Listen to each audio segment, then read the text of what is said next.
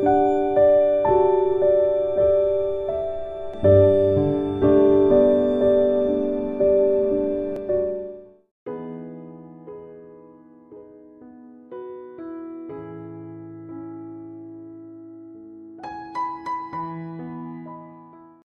pessoal, é com muita alegria que eu tô aqui de novo com vocês no canal do Grupo Espírita Francisco Xavier para mais uma reflexão do nosso livro Caminho, Verdade e Vida, ditado pelo benfeitor Emmanuel ao nosso querido médium Chico Xavier. O capítulo de hoje é capítulo 6, Esforço e Oração. Então inicia com esse trecho do Evangelho. E, despedida a multidão, subiu ao monte a fim de orar à parte. E chegada já a tarde, estava ali só. Mateus capítulo 14, versículo 23. De vez em quando surgem grupos religiosos que preconizam o absoluto retiro das lutas humanas para os serviços da oração. Nesse particular, entretanto, o Mestre é sempre a fonte dos ensinamentos vivos o trabalho e a prece são duas características de sua atividade divina. Jesus nunca encerrou a distância das criaturas, com o fim de permanecer em contemplação absoluta dos quadros divinos que lhe iluminavam o coração, mas também cultivou a prece em sua altura celestial. Despedida a multidão, terminado o esforço diário, estabelecia a pausa necessária para meditar à parte, comungando com o Pai na oração solitária e sublime. Se alguém permanecesse na terra, é com o objetivo de alcançar um ponto mais alto nas expressões evolutivas pelo trabalho que foi convocado a fazer. E pela oração, o homem recebe de Deus o auxílio indispensável à santificação da tarefa. Esforço e prece completam-se no todo da atividade espiritual. A criatura que apenas trabalhasse sem método e sem descanso acabaria desesperada, em horrível secura do coração. Aquela que apenas se mantivesse genuflexa estaria ameaçada de sucumbir pela paralisia e ociosidade. A oração ilumina o trabalho, e a ação é como um livro de luz na vida espiritualizada. Cuida dos teus deveres, porque para isso permaneces no mundo, mas nunca te esqueças desse monte localizado em teus sentimentos mais nobres, a fim de orares à parte, recordando o Senhor.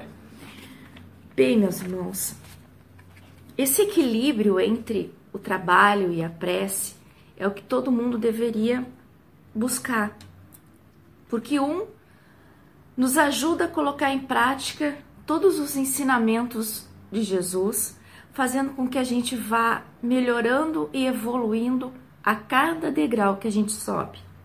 O outro, que é a oração, é o que nos conecta a Deus, que nos faz nos recolhermos, irmos para dentro do nosso templo interior, a fim de conseguir sentir a fim de conseguir conversar com o nosso Pai e a fim de conseguir fazer as reflexões necessárias para que então a gente consiga colocar as nossas atividades cada vez mais em sintonia com o bem.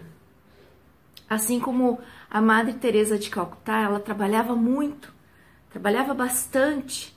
Ela era de arregaçar as mangas e trabalhar, mas chegava em momentos do dia ela fazia esse recolhimento.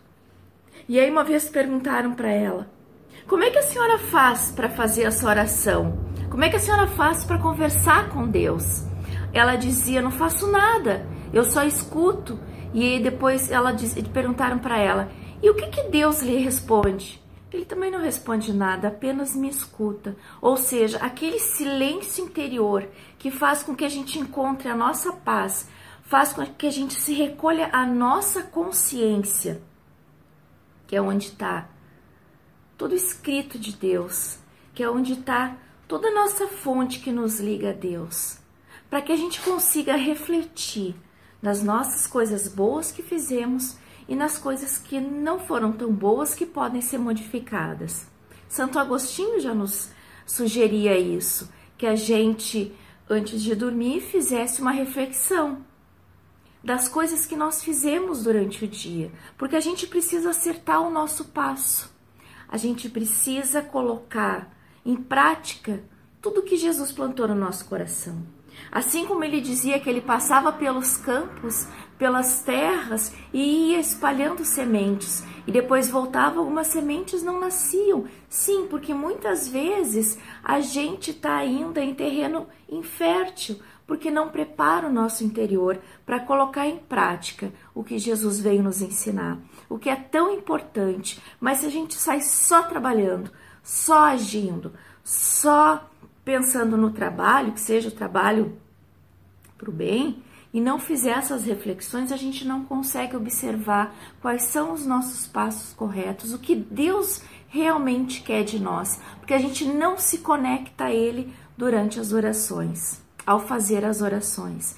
É muito importante, meus irmãos, que a gente encontre, como dizia Buda, o caminho do meio, para que a gente consiga, nessa nossa caminhada evolutiva, encontrar o equilíbrio da comunhão com Deus e com os nossos passos em direção aos passos de Jesus já marcados nos nossos caminhos. Pensemos nisso.